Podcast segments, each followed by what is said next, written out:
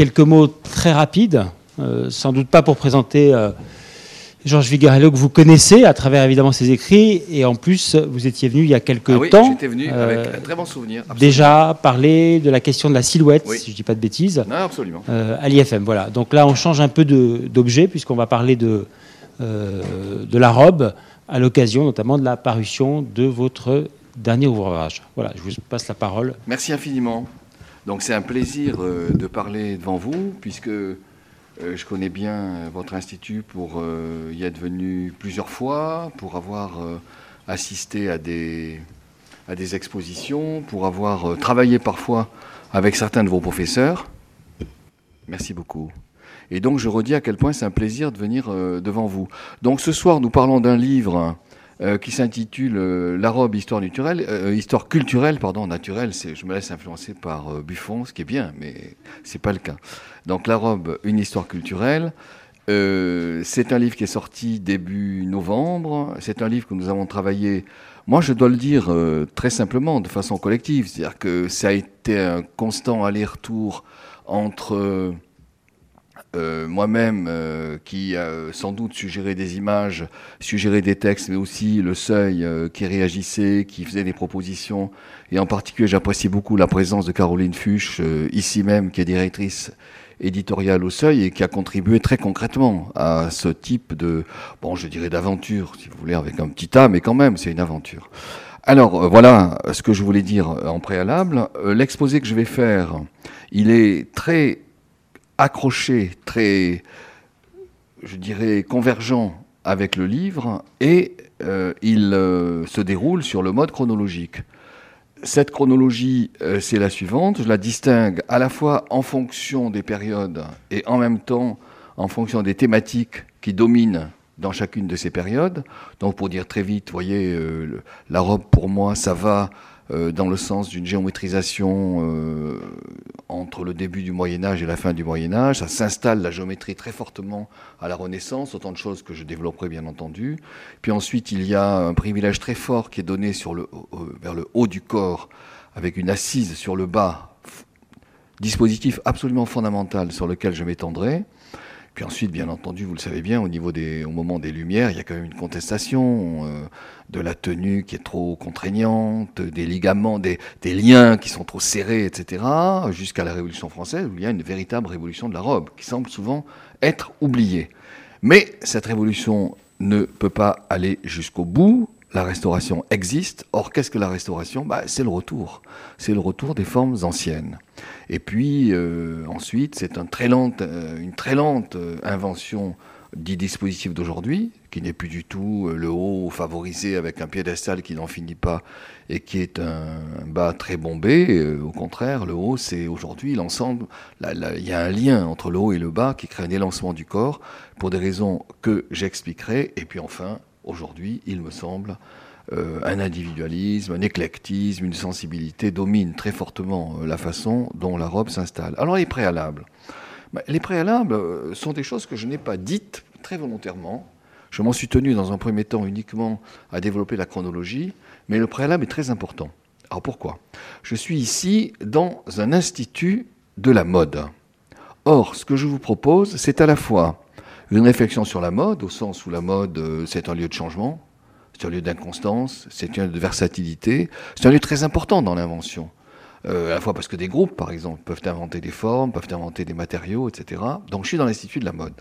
Et ce que je vais vous proposer, ce n'est pas forcément, forcément, une réflexion qui va suivre le détail de la mode.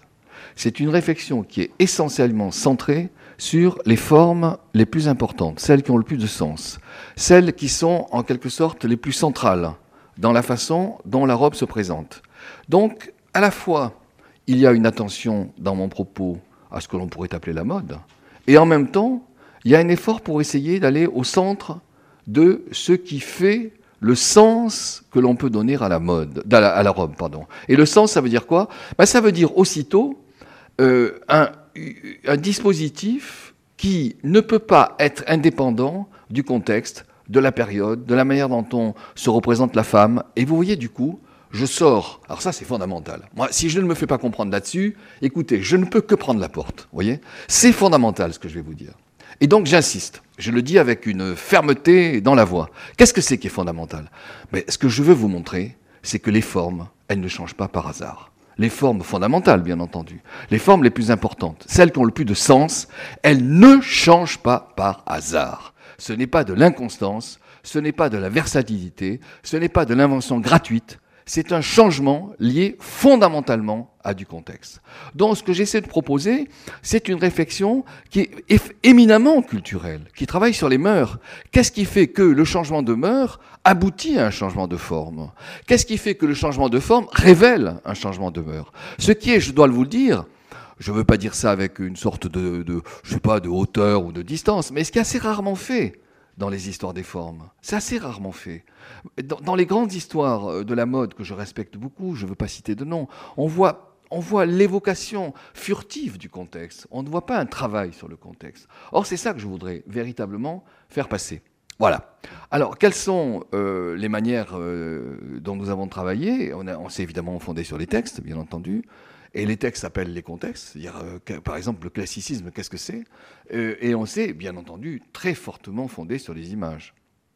Mais vous voyez, les images prises dans ce qui demeure le plus central, j'allais dire l'essentiel. C'est pas le petit détail, c'est pas par exemple la frange de la coiffure, c'est pas euh, telle couleur de dentelle, non, pas du tout. C'est quelle est la forme d'ensemble. Et donc il faut le travail, du coup, c'est d'arriver à faire émerger la forme d'ensemble, de façon à ce que on puisse mettre en évidence centralement des changements de forme jusqu'à aujourd'hui. voyez? Et il n'y en a pas beaucoup. À partir du moment où vous prenez ce type de repère, il n'y a pas une, une dispersion des formes. Mais en revanche, il y a indiscutablement une explication du changement. Et c'est ça qui est le plus intéressant à mon avis. Et dans cette explication, il y a le contexte. Il y a une chose dont je n'ai pas parlé, mais qui est parfaitement visible sur le tableau, c'est le changement du statut féminin. Euh, pour prendre un exemple très simple, si vous voulez, à partir du moment où la femme affirme sa propre individualité, euh, s'inscrit dans le travail, euh, se trouve confrontée à de l'activité intense, à des efforts, etc., il y a des tenues qu'elle ne peut absolument plus porter. Donc il faut que la forme change. Voyez je dirais même plus, il faut que la manière dont l'artifice vient s'adapter au corps, vient contraindre le corps, il faut que cela change. Voilà. C'est vraiment le cœur de mon propos. Alors le plan, bah, euh, je l'ai donné tout à l'heure, le plan, euh, je reprends ici les images du livre, c'est euh, six parties, aller, vers l'artifice à la fin du Moyen Âge, le triomphe du haut, pourquoi, je m'en expliquerai, la contestation des contraintes avec, avec les Lumières, les résistances de l'artifice avec la Restauration, l'invention des lancements dans la modernité, et enfin la sensibilité. Alors, qu'est-ce que c'est que le dessin de l'artifice? Et qu'est-ce que c'est que le destin vers la géométrie? Je crois que ce dont nous sommes partis, c'est de cette image. Cette image, c'est le codex Manès, qui date de 1300. Et cette image, si vous la regardez avec attention, c'est très curieux. C'est pas directement avec l'habit que vous voyez la distinction du genre. C'est avec les instruments que vous voyez la distinction du genre. L'habit, au fond, euh, quel est son destin? Bah, C'est plus ou moins d'entretenir évidemment de la chaleur, bien entendu, mais c'est plus ou moins de masquer les formes. L'habit, vous voyez, dans une perspective où la pudeur est très importante, où, indiscutablement le repère religieux est loin, très loin d'être négligeable, euh, eh bien, euh, il doit recouvrir, il doit enrober, voilà, enrober. Euh, cette image, elle, est d'ailleurs passionnante parce qu'il faut y rester un instant, si vous voulez. voyez bien que ce qui fait l'homme, c'est l'arme. Et ce qui fait la femme, c'est une forme de tendresse, bien entendu. Mais le couple des deux, que fait-il? Bah, Il engendre. Il engendre des plantes, il engendre des fleurs, il engendre de la descendance. Et en même temps sur des formes qui, dans une grande mesure, peuvent se ressembler. Or, premier changement, non, insistons encore un instant sur la forme. Ici, c'est euh, une image du vitrail de Chartres, 1240. C'est sans doute euh, l'épouse de Charles IX, de Louis IX, Saint-Louis, avec euh, les fleurs de lys. Mais oui, là encore, la, forme est, enrobée, si je puis dire. Je joue volontairement sur le verbe. Hein. En revanche, ce qui se produit à la fin du XIIIe, c'est une première distinction qui est extrêmement importante et qui va avoir des effets extraordinairement durables. Cette première distinction, c'est la séparation radicale entre l'habit masculin et l'habit féminin. Là, il faudrait s'attarder un instant. Contexte. Contexte. Lequel? La ville la ville qui s'installe à, la fin du XIIIe siècle, qui diversifie de façon extraordinaire, très étonnante, tout à fait, je dirais, sidérante pour le regard euh, d'aujourd'hui, qui diversifie les métiers. Brusquement, euh, les métiers ne se comptent plus. Et alors, on voit d'ailleurs euh, le, prévôt des marchands qui crée les règlements des métiers, vous pouvez le lire, et les métiers se diversifient à l'extrême, jusqu'au, je sais pas, fabricants de courroies, aux tailleurs, euh, aux marchands de charbon, etc. Qu'est-ce que ça veut dire la diversité des métiers? Ben, Ça veut dire que l'activité doit absolument l'emporter dans le dispositif masculin. Si l'activité doit l'emporter Franchement, la robe chasuble ne suffit plus. Il faut distinguer la mobilité et, disons tout simplement, euh, l'excitabilité des jambes. Et on le voit, vous voyez, c'est la première fois, fin, fin 13e, début 14e, que le dispositif des jambes s'inscrit dans l'habit masculin. Concernant l'habit féminin, concernant l'habit féminin, c'est ambigu, difficile à expliquer. Je pense qu'il y a une double, il y a une double donnée. Il y a une première donnée qui va dans le sens de, de la laïcisation, c'est-à-dire affirmer quelque chose qui est quand même de la, de la caractéristique féminine, la présence de la poitrine, le fait que le galbe de la poitrine soit présent, vous voyez. Et en même temps, il y a aussi une tentative de dégager relativement euh, la partie euh, du haut pour que les mains puissent bouger, le tronc puisse avoir une relative mobilité. Euh, là encore, il me semble que le contexte, c'est quand même une forme de, de nouveau type de repérage esthétique pour la femme, le fait que le visage euh, soit plus marqué, euh, la, mobilité des mains, euh, l'expressivité, et tout cela va avec un privilège évidemment donné au haut. Problème des mains, des bras, etc. Dans les livres de beauté, je fais une parenthèse. Dans les livres de beauté, vous savez, c'est très surprenant. Vous avez parfois des dizaines de pages sur les mains, alors que c'est complètement oublié ensuite, parce que d'autres critères sont évidemment présents. Donc voilà, c'est une image très importante qui date du milieu du XIVe et qui représente euh, le roman euh, de la Rose euh, dans une miniature qui est postérieure, bien sûr, à l'édition du roman. Alors, que je ne me trompe pas. Non, attendez, c'est sur le mien. Voilà. Donc, même, dispositif. Hein. Guillaume de Machaut, milieu du XIVe. vous voyez que la robe, elle se cherche un petit peu quand même. Hein.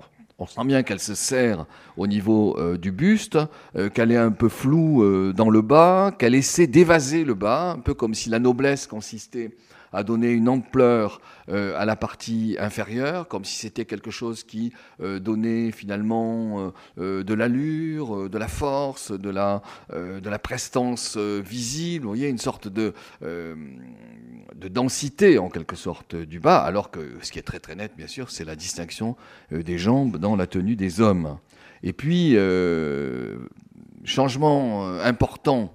Accentuation plus précisément, accentuation au milieu du XVe siècle, euh, c'est euh, cette fois, vous voyez par rapport à cette image ici, si vous regardez avec attention la tenue féminine et si vous regardez celle-ci, qu'est-ce que vous voyez? Au moins trois changements. Premier changement, la ceinture se serre très fortement.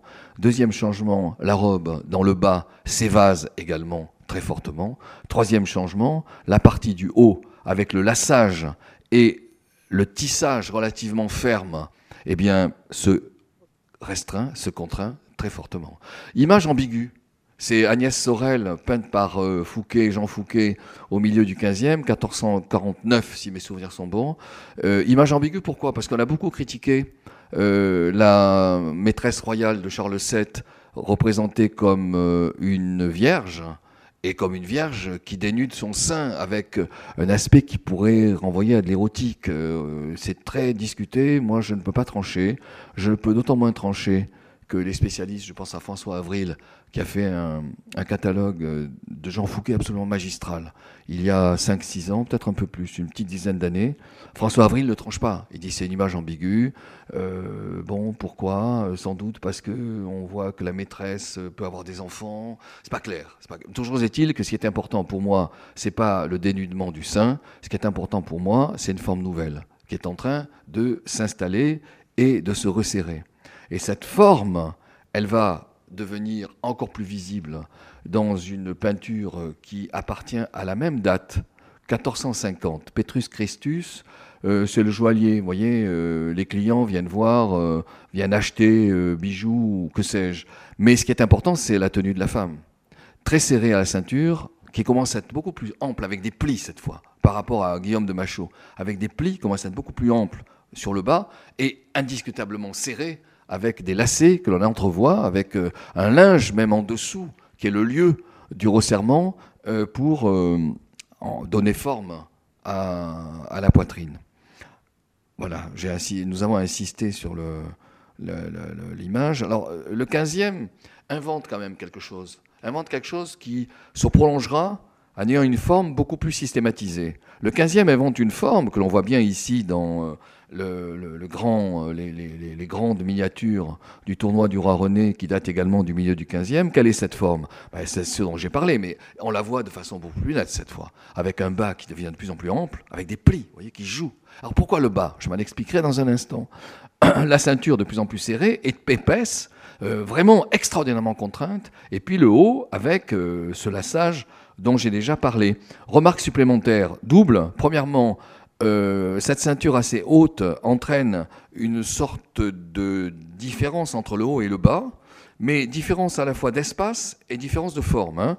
Différence d'espace, donc pour compenser, pour trouver une sorte d'équilibre, c'est Michel Beaulieu qui disait ça dans un texte très beau sur les habits du Moyen Âge, vraisemblablement pour compenser les distances entre haut et bas, le Hénin surmonte, voyez, si bien que vous avez au fond quelque chose qui s'équilibre dans les deux euh, zones séparées par une ceinture aussi resserrée. Mais la deuxième remarque, c'est que les, au fond, les suivantes, elles ont exactement la même tenue. Donc déjà, il y a une question qui va émerger et à laquelle nous attribuons beaucoup d'importance. Cette question, c'est est-ce que le populaire a la même forme que la noblesse? Est-ce que c'est le même, même type de dispositif? C'est une question très importante. Moi, je ne vous cache pas que quand j'ai commencé ce travail, je pensais au contraire que le populaire n'aurait jamais euh, ce dispositif de forme. Alors bien sûr, vous allez me dire, mais les suivantes, c'est pas le populaire. Mais je suis d'accord avec vous, je suis d'accord avec votre remarque. Mais néanmoins, on voit bien que ici, dans cette image, ceux qui ne répondent pas au même type de hauteur aristocratique ont quand même le même type de, dispositif formel. Euh, autre image euh, très importante à mes yeux, c'est une tapisserie anglaise de, du milieu également, plutôt, euh, plutôt 1430-1440 du 15e, donc, où on voit bien ici, pourquoi nous l'avons mise? Parce que l'on voit, on voit bien deux choses. L'activité intense, voire effervescente, voire débridée euh, des, chasseurs, des piqueurs, euh, des, des, éleveurs d'animaux et de chiens, que sais-je. Et puis au contraire, les femmes qui sont à l'extérieur, qui regardent, qui sont en position, disons tout simplement, de spectacle, vous voyez, et se dessine quelque chose qui va être extrêmement fort dans le temps et extrêmement fort dans les formes.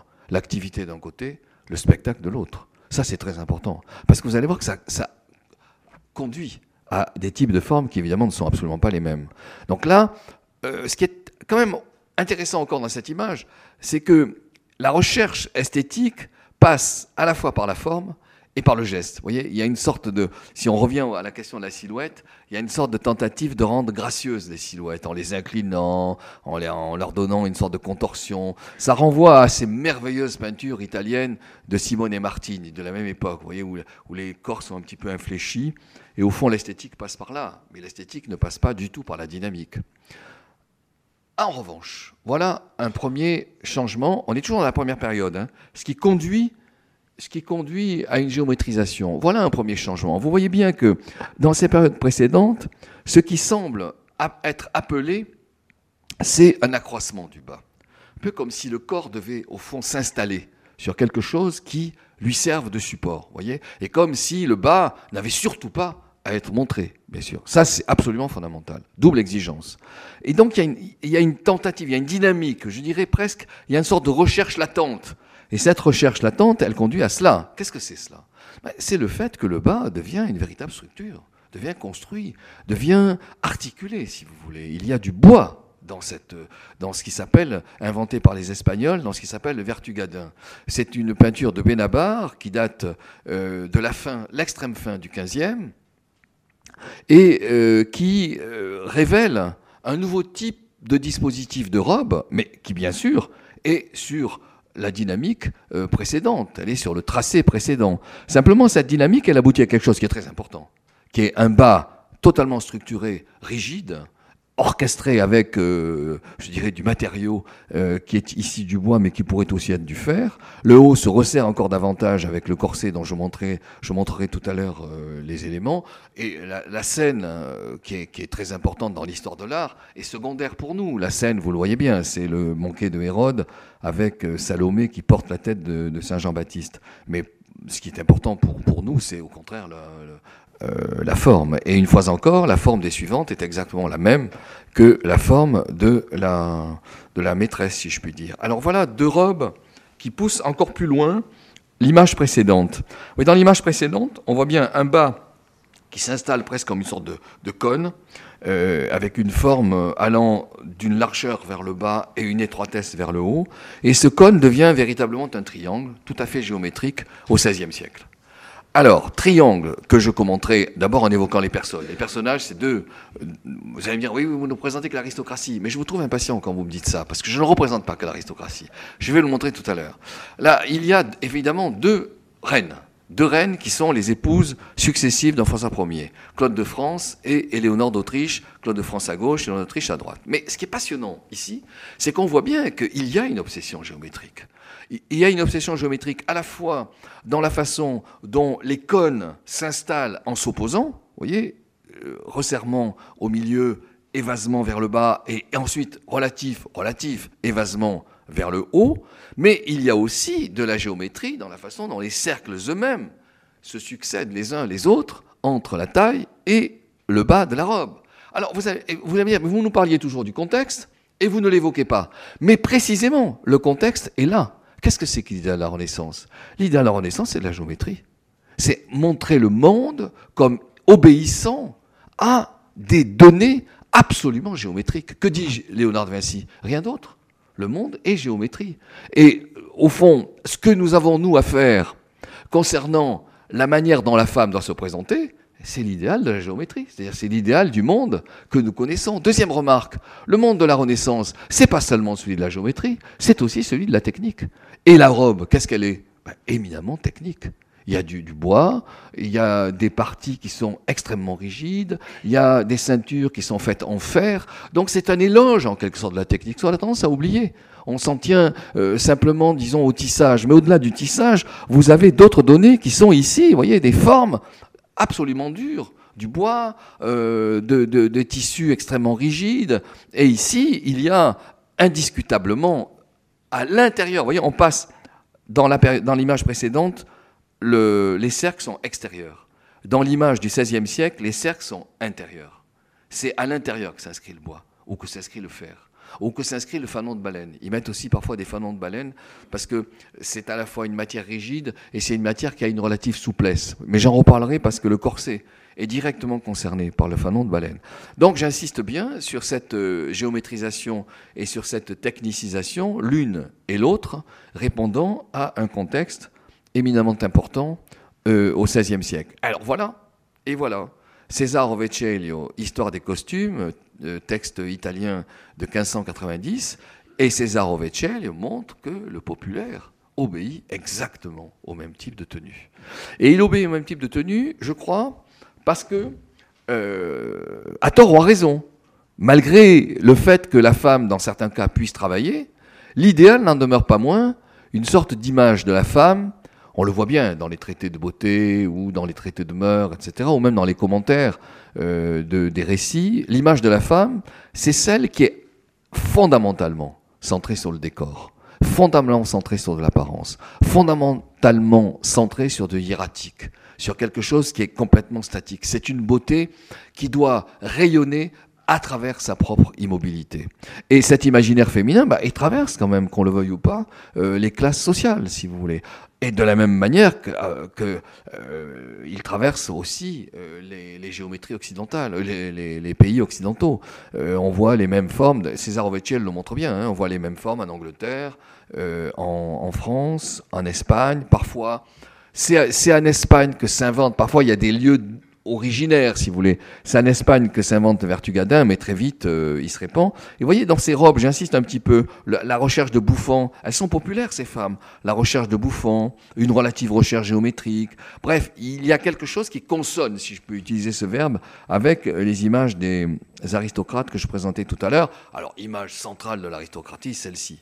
Euh, Catherine Pure, d'un peintre anglais qui s'appelle Mr. Jones, du milieu du XVIe siècle. Il ne peut, pas avoir pire que géométrisation. La géométrie, vous la retrouvez ici euh, euh, dans, la, dans les manches, euh, vous la retrouvez même dans le col, vous la retrouvez dans les cheveux, vous la retrouvez dans, les, dans la façon dont le collier, où les colliers sont installés les uns par rapport aux autres, dans la répercussion entre l'image du collier et l'image sur le corset, etc. Donc vraiment, c'est le triomphe de la géométrisation, mais ce n'est pas, j'en termine là-dessus, ce n'est pas n'importe quelle géométrisation. C'est, j'insiste bien, un bas qui s'évase, un bas qui est fortement conique et un bas qui sert déjà, dans une certaine mesure, de support, voyez, de piédestal, si je peux utiliser le mot. Mot que je vais utiliser encore davantage lorsque je vais parler de la deuxième grande période, c'est-à-dire le XVIIe. Alors, le XVIIe prolonge la forme ne change pas, l'image de la femme ne change pas. Mais en prolongeant, il accentue cette euh, image. Les textes aussi le montrent. C'est-à-dire les textes sont. Je pense à un texte magnifique de Balthasar Gastiglione euh, qui s'intitule Le livre du courtisan. Balthasar Gastiglione, alors on me dit parle de l'aristocratie, mais Balthasar Castiglione insiste beaucoup sur le fait que la femme, c'est l'être du décor, c'est l'être de l'esthétique, mais c'est aussi l'être du dedans c'est la, personne de l'accueil, c'est la personne qui reçoit, c'est la personne qui doit favoriser l'esthétique, qui doit en quelque sorte, euh, au fond, privilégier une beauté qui, dans une certaine mesure, ne bouge pas. Ça, il faut jamais l'oublier. Alors que l'homme, c'est tout à fait différent. C'est pas forcément le beau d'ailleurs. Il doit faire peur. Oui, c'est extrêmement euh, euh, misogyne. Hein. Il doit faire peur. Il doit même parfois terroriser. Il doit affronter. Il doit batailler, etc. Ce qui est une image complètement différente. Et ce que l'on voit dans cette gravure, qui est une gravure du 16e, qui est une gravure néerlandaise, mais qui est avec des traductions françaises. les, commentaires sont français ici. Qu'est-ce que l'on voit dans cette gravure? Une accentuation. Une accentuation de ce que j'appellerais moi le volume du bas, qui commence à prendre une forme de plus en plus bombée, si je puis dire, avec une amorce quasi horizontale de ce, de ce, que, de ce qui se situe au-dessous de la ceinture. D'où la mise de coussins, d'où l'artificialisation de plus en plus accentuée, d'où la technicisation de plus en plus accentuée. la robe devient un lieu, en quelque sorte, euh, de travail, euh, non seulement de matériaux, mais je dirais d'objets, euh, pour aboutir à la forme dont je viens de parler. Et cette forme, cette fois, elle prend vraiment une allure totalement caractéristique avec un corset qui resserre la, poitrine, un corset qui euh, peut avoir d'ailleurs des, euh, marques, de, des, passages de fer. Hein. Euh, Marguerite de Valois, elle a vraiment de part et d'autre de la ceinture deux plaques de fer qui serrent à la fin du XVIe siècle. Et ici, c'est du fer ajouré, si vous voulez. mais ça donne, voyez, ce dispositif-là sur lequel je vais quand même essayer de commenter. Hein. On voit bien je, nous, mêlons très volontairement euh, des gravures qui représentent les costumes avec des gravures qui sont celles euh, qui, euh, au fond, témoignent de personnages mis en scène par les peintres. Tout le monde connaît le tableau de Rubens qui représente sa femme Isabelle Brandt. Mais attendons-nous un instant sur ce tableau quand même. On voit bien, si on, est très attentif à l'effigie féminine, on voit bien qu'il y a ce que je disais, c'est-à-dire un extraordinaire déploiement du bas avec euh, des plis qui n'en finissent pas, et un travail aussi sur euh, l'image du bas. Voyez, il y a du dessin, il y a euh, du miroitement, etc. Le haut, non seulement serré, mais sur-serré, puisque le corset vient faire une bombe face à l'abdomen, et cette bombe n'est pas indifférente. Elle est presque elle est horizontale vers l'avant, pour accentuer en quelque sorte le volume du bas, et puis le resserrement du haut. Mais le commentaire ne peut pas s'en tenir à ce que je viens de dire. Je pense qu'il faut le prolonger, le commentaire. Et entre autres, certains textes le disent, certains textes le montrent. Qu'est-ce que c'est que le commentaire? Ben, C'est installer le bas du corps sur un socle et le haut du corps comme si c'était un vase qui se termine par une fleur. Et la fleur, c'est le visage. Rien de plus immobile, mais aussi rien de plus esthétique, rien de plus centré sur la physionomie. Avec, vous me direz, mais évidemment, une présence absolue de la mode. Bien entendu. Euh, la colorette euh, d'Isabelle Brandt, c'est un lieu magnifique de la mode qui va se transformer, qui va rester 20 ans et qui va se transformer. Euh, L'image du corset, eh bien, elle peut changer aussi avec le temps. Mais ce qui me paraît fondamental, en revanche, fondamental à défendre ici, c'est quoi? Mais c'est que malgré ces petits détails qui n'en sont pas forcément des détails secondaires, mais parmi ces petits détails qui sont représentatifs de la mode, il n'en reste pas moins que la forme, elle, vous allez la retrouver. Et vous allez la retrouver dans le temps. Elle s'est affirmée insensiblement du Moyen Âge jusqu'au XVIe siècle. Elle s'installe véritablement au XVIIe siècle et elle va durer. Elle va durer, même si euh, la, petite colorette d'Isabelle Brandt va disparaître. C'est ça, c'est secondaire. Vous voyez ça, c'est des petites inventions qui passent, même la forme du chapeau. Moi, je trouve ça passionnant, le chapeau, mais c'est complètement secondaire par rapport à notre question. C'est pas du tout le centre de notre propos. Voyez et ça, c'est l'objet de la mode, bien entendu, avec le ruban du chapeau qui peut changer de forme, qui peut changer de couleur. Mais ça nous est complètement égal. C'est pas notre problème.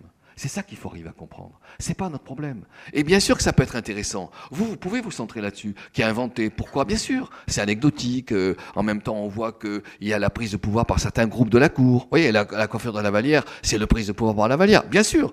Vous ne me ferez jamais dire non. Mais c'est pas ça qui est le plus intéressant pour moi. C'est absolument pas ça. Ça, c'est complètement secondaire. Ce qui est fondamental, c'est qu'est-ce que ce type de forme nous restitue quant au statut de la femme et quant au contexte. C'est ça qui est fondamental. Et j'insiste beaucoup parce que je crains, je vous dis ça avec le sourire, parce que personnellement, je suis blasé depuis longtemps, je ne me cache pas. Mais je crains que le livre ne soit pas compris. Vous voyez, pourquoi j'insiste? Parce qu'on va regarder, bah, ben oui, ah, mais c'est l'image de la femme, oh, mais très bien, oh, mais ça a changé, oh, mais c'est sympa. Mais pas du tout. Ce n'est absolument pas ça. C'est montrer qu'il y a des formes installé dans du contexte, j'insiste jusqu'à le crier. Sinon, on comprend rien. Sinon, on fait rien. Voyez on fait de, de, l'inconstance, ah ben, l'empire de l'éphémère. C'est de l'éphémère. Mais c'est pas ça qui est intéressant. Voyez Même si on peut faire une thèse sur l'éphémère, on peut faire des thèses magnifiques sur l'éphémère. Le livre de Gilles Lipovetsky, L'Empire de l'éphémère, est superbe. Mais c'est pas mon problème, c'est pas le problème de ce soir. Alors je continue délibérément. Vous allez me dire, mais le populaire, c'est pas la même chose. Mais voilà le populaire. Vous voyez bien que le populaire, c'est pas le même type de chapeau, je suis d'accord avec vous. C'est pas le même type de colorette, je suis d'accord avec vous. Mais c'est le même type de forme. Parce qu'on installe, on installe une visage de la femme sur quelque chose qui dans l'imaginaire du statique, dans l'imaginaire de quelque chose qui repose, vous voyez. Comme au, au, fond, on voit bien, même dans le col, comme une fleur qui sort de quelque chose qui supporte. C'est ça l'image de la femme.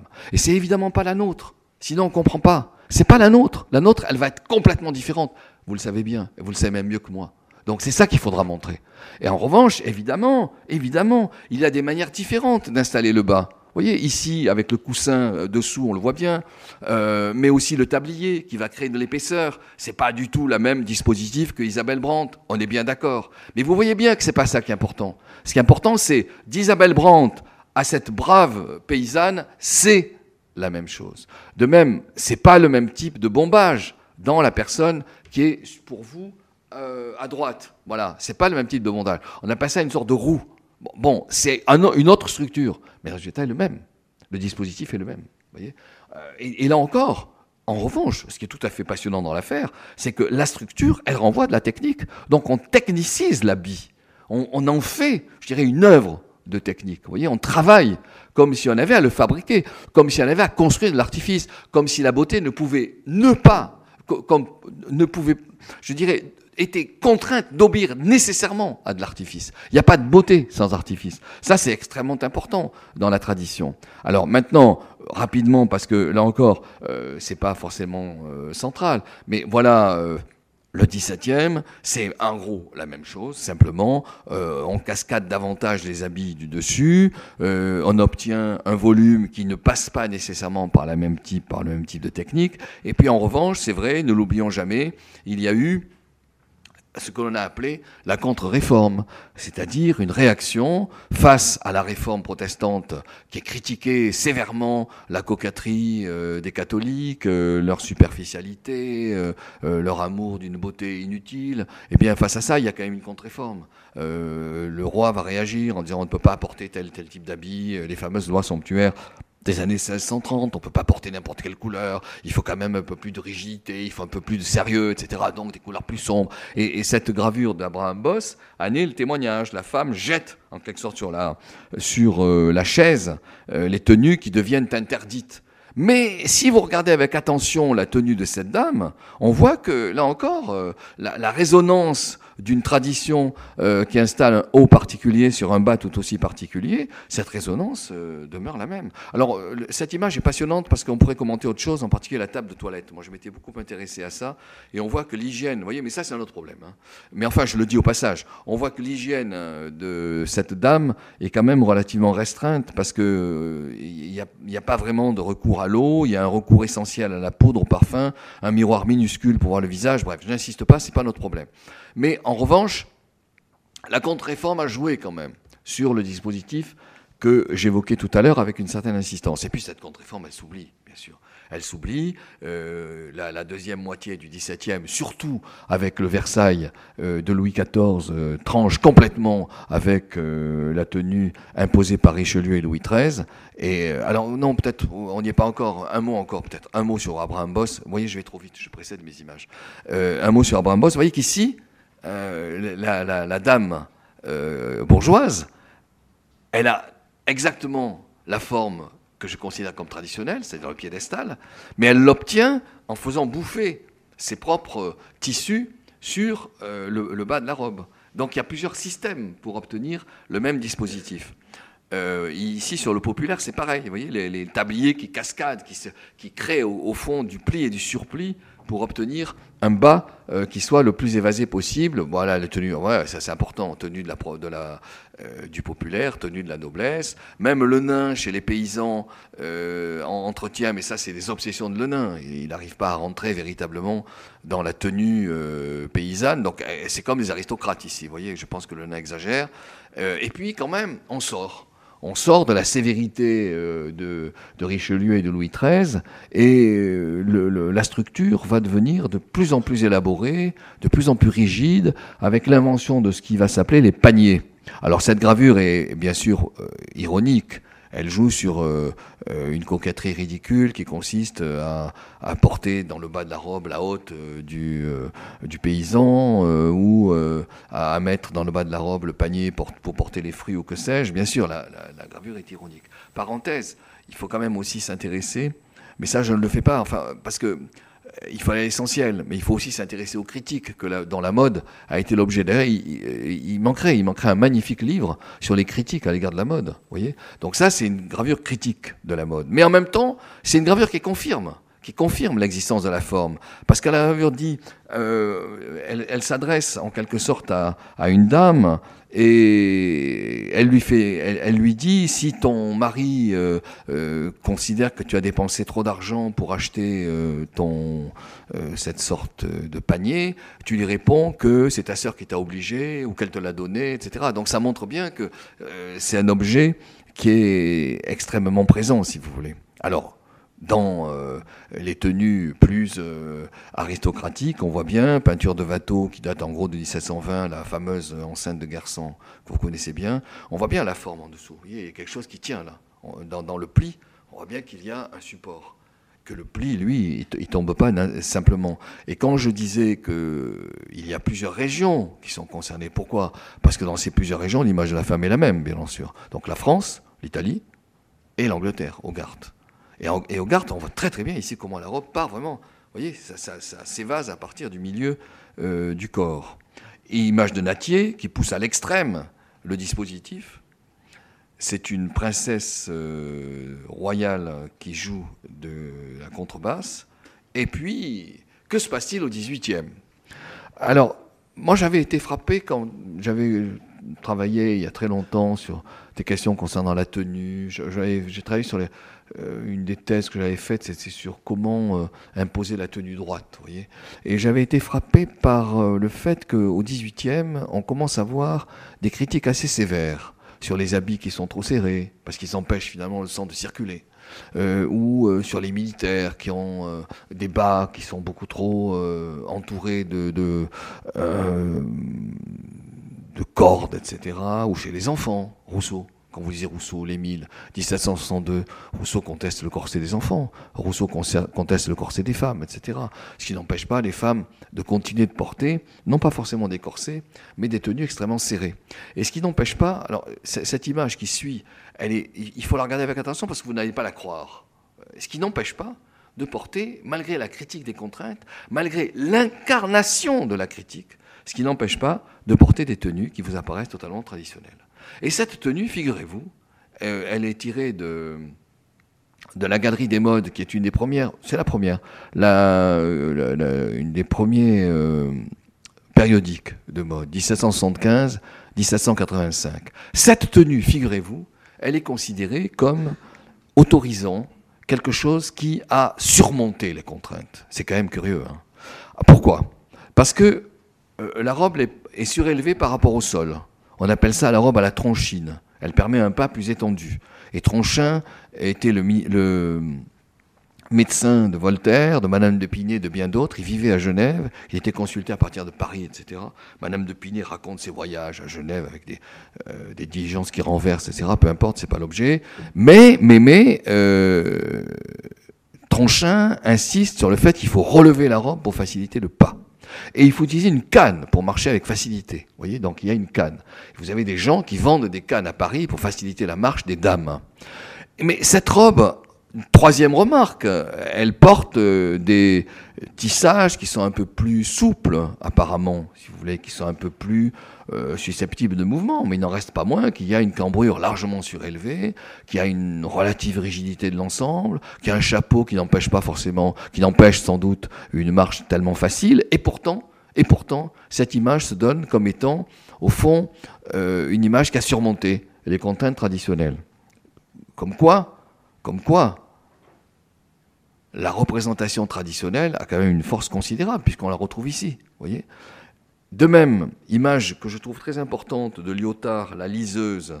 Euh, cette liseuse, elle conserve quelque chose qui est un lassage euh, du buste et de la poitrine, mais on voit bien, en regardant avec attention les fils, qu'il y a un certain relâchement des fils. Voyez Donc il y a quelque chose qui s'invente et qui est vraiment de l'ordre de la critique des rigidités. Et alors, il y a ce texte aussi que je trouve très beau. Il faut s'inspirer à la fois des textes et des images. Il y a ce texte que je trouve très beau de Sébastien Mercier. Vous savez, le tableau de Paris de 1780 qui euh, décrit les jeunes femmes de 1780. Alors je le cite de mémoire, Sébastien Mercier dit enfin les jeunes femmes ont complètement changé. Avant, euh, elles ne pouvaient pas ouvrir la bouche, euh, elles étaient complètement en tenue, elles ne pouvaient pas bouger. Quand elles mangeaient, c'est juste elles pouvaient déplacer le bras. Maintenant, au contraire, elles parlent, elles s'inclinent, etc. Mais euh, je ferme ce que je ferme la citation, j'arrête la citation de Sébastien Mercier. Mais les formes, elles, n'ont pas fondamentalement bougé. De même. Marie-Antoinette, exemple magnifique, parce que souvent on me dit, mais enfin, Marie-Antoinette, qu'est-ce qu'elle a inventé? Elle a inventé le Trianon, elle a inventé la petite bergerie, elle a inventé une critique de la tenue par rapport à la tenue aristocratique de la cour. Elle s'est séparée dans une certaine mesure de la cour. Bon, elle a utilisé des tissages beaucoup plus souples. Euh, euh, certains disaient, mais Marie-Antoinette, elle est en chemise de nuit, voyez? Oui, bien sûr, mais regardez à quel point elle a... Je ne veux pas être insistant, moi, je me fie aux formes que je vois. Regardez à quel point le dispositif formel n'a pas véritablement été l'objet d'une rupture encore dans ces années 1780-1785. Voyez? Alors, elle, ne porte plus des corsets. Euh, le populaire reste toujours les mêmes formes, les fameuses images de Chardin que vous connaissez, je n'insiste pas. Elle ne porte plus des corsets aussi serrés, rigides que les corsets traditionnels. Parenthèse sur les corsets dont je n'ai pas parlé. Le corset traditionnel, il s'appelle aussi corps à baleine, vous le savez sans doute. Hein. C'est un dispositif fait d'un tissage extrêmement raide, extrêmement dur, avec des, euh, je dirais des fils qui sont extrêmement forts, qui sont extrêmement épais.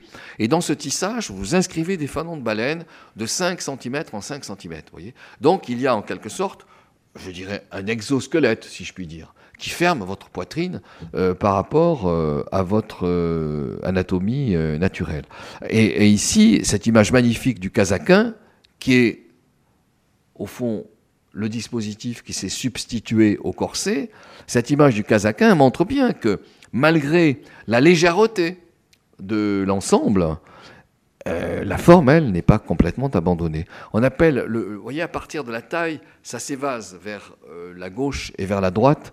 On appelle ça les basques. C'est un casaquin à basque, vous voyez, qui s'évase et qui favorise, évidemment, le bombé du dessous.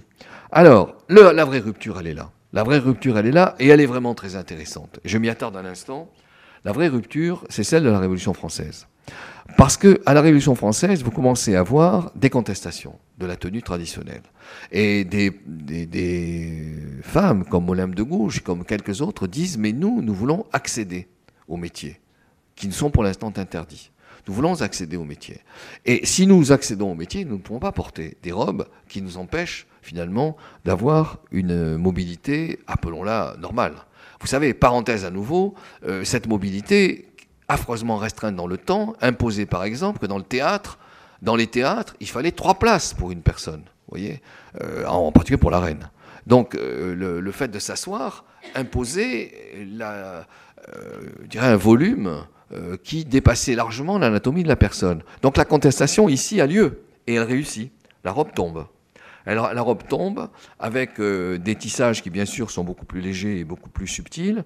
Et le, bas du corps commence à se voir. Vous voyez, la, jambe émerge, apparaît en quelque sorte sur la robe, ce qui est très, très important. Ça, c'est un véritable changement. La Révolution française amène la révolution de l'imaginaire de la femme, ou du moins un imaginaire lié à la contestation de la femme à la contestation venue de la femme, entraîne donc un changement de l'imaginaire de la femme et donc la, transformation de la tenue, que l'on voit encore davantage ici, avec une double référence, la mobilité et l'érotique. L'accès de quelque chose qui est plus laïque, si vous voulez plus érotique, la valse, etc. La valse s'invente hein, à la fin du XIXe siècle, et la valse passe par le contact des corps, passe par le fait de se toucher, etc., le fait de se frôler. Magnifique image ici, qui montre très bien que, au fond, ce qui est au cœur du propos, c'est bien le changement des formes, avec comme donnée centrale, en l'occurrence ici, l'accès à une mobilité que l'on voit ici, mais la, tenue inventée ne parvient pas encore à abandonner la traîne. Vous voyez, des imaginaires anciens continuent d'exister, des hystérésis. On le voit, on voit bien ici les, nouvelles exigences dans Madame Récamier, euh, l'image de David. Un mot sur Madame Récamier. Vous voyez bien que ce qui est central là, c'est le fait que l'habit part du haut. C'est la tenue du haut qui tient l'habit, et c'est plus la ceinture. C'est très important comme problème, parce que c'est cela qui favorise la mobilité du corps. Donc voilà, je, me rends compte que je suis extrêmement long, je vais, je vais être plus rapide. Hein. Les Anglais, en, revanche, n'obéissent pas. Les Anglais gardent, vous voyez, c'est une image euh, d'une revue anglaise, les Anglais gardent, ils ne rentrent pas dans la Révolution française. Euh, en revanche, voilà, ça c'est fondamental. Fondamental pour diverses raisons, mobilité, couleur, euh, les, les membres qui apparaissent, etc. Puis, insensiblement, qu'est-ce qui se passe? Eh bien, la restauration, euh, elle obéit à ce que, malheureusement, les révolutionnaires ont inventé, à savoir, ils ont inventé la libération de la femme, mais en même temps, ils ont maintenu la femme dans une certaine dépendance. Autrement dit, euh, les métiers ne sont pas ouverts, décision de la Convention en 1793, les métiers ne sont pas ouverts, l'homme reste le chef du ménage, mais certes, le divorce existe, mais l'autonomie, elle, ne peut pas véritablement s'affirmer à partir du moment où le salariat ne pénètre pas dans l'horizon féminin, d'où le statut qui revient sur euh, euh, le privilège donné à une dépendance, le privilège donné à une passivité, le privilège donné à une femme des corps. ce statut recrée, recrée la tradition, tout simplement. Vous voyez? La, femme des corps réémerge dans les années 30 du 19e, avec cette image qui revient et que je trouve fondamentale, qui est la femme fleur, bien sûr. Vous voyez, cette gravure magnifique de, Granville qui est tirée euh, de, des fleurs animées, 1840, les deux volumes superbes, et qui répète en permanence la, femme fleur, si vous voulez, qui, décline sous tous les types de fleurs, la femme fleur. Alors, euh, cette image, elle est mise, elle n'est pas dans le livre. Moi, je l'ai mise parce que je la trouve intéressante. C'est une, c'est des femmes qui se réunissent pour contester leur habit en 1840-50 et disent il faut qu'on porte le pantalon. Mais euh, ce, qui montre, ce qui est, ce qui est magnifique dans cette image, c'est qu'on voit bien que le bas, euh, elle, conteste le bas, mais le bas, elle le porte, vous voyez L'horizontalité à partir de la taille, etc. Alors le pantalon, donc, je vais trop vite, l'image traditionnelle reste aussi dans le populaire, dans les années 40, 50. Voilà l'image euh, classique, si vous voulez, qu'on retrouve. C'est une image de Gavarni, ça, que je trouve très, très parlante. 1850. Et puis, bon, elle se répète, je n'insiste pas, le corset, le pantalon cessé un tout petit peu dans la contestation des années 40-50, image de Gavarni, le pantalon chez évidemment Georges Sand, avec une redingote qui est quand même, qui rappelle un petit peu la robe. Hein. Attention, la, rupture n'est pas absolue, ne nous illusionnons pas, mais quand même, la rupture est forte. Un mot sur Georges Sand quand même. Georges Sand invente quelque chose de fondamental. Hein. Il faut quand même pas l'oublier. Qu'est-ce qu'elle invente? Elle invente le fait que je ne veux pas apparaître comme étant celle qui est porteuse de séduction. Je ne veux pas qu'on me prenne pour celle que l'on doit séduire. Je veux que me prenne pour quelqu'un qui agit comme les autres euh, dans un monde, euh, je dirais, quasiment d'anonymat. Je ne veux pas que le regard porté sur moi soit un regard qui consiste à me séduire. Et je trouve que ça a immensément de résonance sur euh, la parole, euh, à, mes yeux totalement justifiée, euh, féminine d'aujourd'hui. Et je dis pas ça, j'espère, par démagogie. alors, vous voyez, l'Empire maintient, Constantin Guise, le fameux peintre de, Baudelaire, hein. Baudelaire dit que ces tenues sont merveilleuses, etc. Ne l'oublions pas. Hein. Et puis, la princesse Eugénie sur les glaciers, dispositif identique, voilà, critique quand même, et insensiblement, le, le deuxième moitié du 19e, avec la femme qui entre insensiblement dans l'espace public, euh, dans les cafés, euh, euh, les métiers qui commencent à, arriver, les secrétariats, le, les, les, femmes secrétaires, c'est quand, même, une position secondaire, hein, mais se démultiplient entre 1850 et 1914, par centaines de milliers en 1914, alors qu'elles sont quelques milliers en 1850. Donc là, il y a un phénomène social considérable, avec de surcroît un militantisme féminin lent c'est le bas d'abord qui tombe, l'arrière reste élevé, l'image sera super connue, euh, mais, mais, mais, mais, mais, mais, le trottin, 1895, image de, euh, de Jean Béraud. Euh, donc le trottin, c'est quoi? Ben, On voit quand même que là, les lancements commencent à s'installer, avec un pas qui devient plus actif, plus mobile, plus fluide, si vous voulez. Et voilà, les tenues, avec euh, un imaginaire quand même très fort, cette image de Chéré, un imaginaire de la dynamique et du mouvement. Ça, c'est fondamental à la fin du 19e. Même si les voiles, apparemment, semblent jouer un rôle de dissimulation, si vous regardez avec attention, les voiles n'en jouent pas le rôle de dissimulation. C'est quand même le corps de la femme qui l'emporte ici. Et quel corps? C'est un corps actif, mobile, et une fois encore sur quelque chose, une donnée très importante, un corps qui s'élance, voyez, qui, qui euh, au fond tend vers le haut. Alors c'est ça l'invention des lancements. Mais euh, ne l'oublions jamais, cet, cet élancement, donc c'est la, femme qui devient liane, voyez, qui, monte d'un seul jet, si vous voulez, avec euh, une description absolument magistrale de, de Proust comparant Odette avant et puis Odette après, et les phrases de Proust sont, à mes yeux, totalement de sont totalement magnifiques parce que finalement, il insiste sur le fait que le corps d'Odette devient un corps d'un seul tenant, non serré, non fermé à la taille.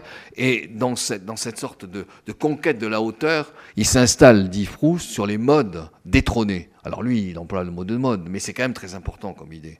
Ici, on voit bien que c'est quand même le corps d'un seul tenant qui devient important. Et il devient important pourquoi? Parce que c'est lui qui est gage de mobilité possible. Même si il y a deux obstacles, ne l'oublions jamais. Peut-être je on n'a pas assez insisté dans le livre. Premier obstacle, le chapeau. Et deuxième obstacle, la traîne. Donc euh, la, nouveauté se confronte à la résistance. Il faut jamais oublier ça. Mais en revanche, cette nouveauté, pardon, pour la première fois, à la fin du 19e siècle, cette nouveauté, elle est portée par un militantisme. On a tendance à l'oublier. Pourquoi? Parce que on voit souvent le changement comme étant exclusivement l'objet d'une invention. D'une invention géniale, je ne le cacherai jamais, c'est celle de Poiret, en 1908 très précisément, qui supprime le corset et qui fait partir euh, la robe à partir du haut. voyez? Lui, il, il, théorise ça très bien, de façon très brillante, pour que le mouvement soit possible, il faut que la robe tienne à partir du haut et qu'elle elle laisse de la souplesse, au contraire, pour le bas, pour qu'il se bouger, pour que les hanches puissent bouger. Bon, il ne faut pas fermer les hanches, si vous voulez. Bien sûr, Parfait. Mais ce que l'on oublie quand on dit ça, c'est qu'il y a un militantisme féminin qui naît dans les années 1890 et qui est une force considérable, avec la tentative de fédérer des médecins, avec la tentative de fédérer des journalistes, avec la tentative de faire exister euh, des sortes de campagnes dans les journaux pour dire mais nous voulons nous voulons accéder au métier, supprimer les tenues traditionnelles, supprimer les corsets, supprimer les bombages, etc. Ça, on l'oublie. Et je crois que ce qui s'invente dans les années 10, eh bien, c'est le résultat aussi. C'est à la fois le génie de certains couturiers, ne le, nions pas, mais c'est aussi cette sorte de, de poussée vers une nouvelle appartenance du corps féminin à lui-même. C'est quand même ça qui est très important. Et qui, ne l'oublions pas aussi, même si la guerre de 14 ne doit pas être négligée, et qui, ne l'oublions pas aussi, précède la guerre de 14. C'est-à-dire que le mouvement féministe, il naît avant la guerre de 14. Vous voyez, ne l'oublions pas. N'antidatons pas les choses, ou ne faisons pas de la post-datation. Euh, c'est quand même vraiment parce que change la présence féminine dans l'espace public que change le dispositif de la robe, et cela se passe à partir des années 70 du 19e. Alors, bien sûr, après, vous avez euh, les, grandes, euh, les grandes inventions. Coco Chanel étant, à mon sens, absolument centrale. On le voit bien ici, hein, la robe qui se relève par rapport à Dior, par rapport à Poiré. La robe qui se relève, la robe d'un seul tenant, euh, le chapeau qui se simplifie, le jersey, très important. Il y a aussi le problème du tissage dans ces affaires-là. Hein. Le jersey permet la souplesse, vous voyez C'est très important. Et puis, cette image de Sem qui représente les tenues de de Coco Chanel, euh, qui sont des tenues fluides. Mais c'est vrai que en, même temps, regardez, le pas, il n'est pas complètement ouvert ici. Il reste quelque chose qui, restreint. Mais à mon sens, j'espère ne pas vous étonner, ce qui est fondamental dans cette image, c'est l'image de l'évrier. C'est ça qui est fondamental. Parce que l'image de l'évrier, c'est une métaphore. Ça symbolise radicalement, je dirais, la, la fluidité féminine. voyez? Et c'est ça, c'est ça qui renvoie à l'accès à un nouveau type de mobilité que, que, l'on voit parfaitement ici. C'est-à-dire que euh, dans, dans, ce, euh, dans cette image qui est tirée de la vie parisienne des années 20, 25 je crois si mes souvenirs sont bons, euh, et qui dit au fond il y a un art des jambes, etc., vous voyez bien que là on entre dans la modernité. On entre dans quelque chose qui est vraiment disposant de notre corps. Mais, mais ce qui fait qu'il y a histoire, qui fait que l'histoire ne s'arrête pas en 1930, c'est que l'accès à cette nouvelle disponibilité du corps n'en finit pas. L'invention ne s'arrête pas avec la garçonne, voyez Ça continue. Alors comment ça continue? Allons vite, on peut aller vite. Euh, ici, ah bon, euh, là, là, Brooks, abandon du chapeau. Greta Garbo, ses tenues fluides. Greta Garbo, elle a quand même une tenue qui est d'un seul tenant. Vous voyez, euh, Lulu Brooks aussi.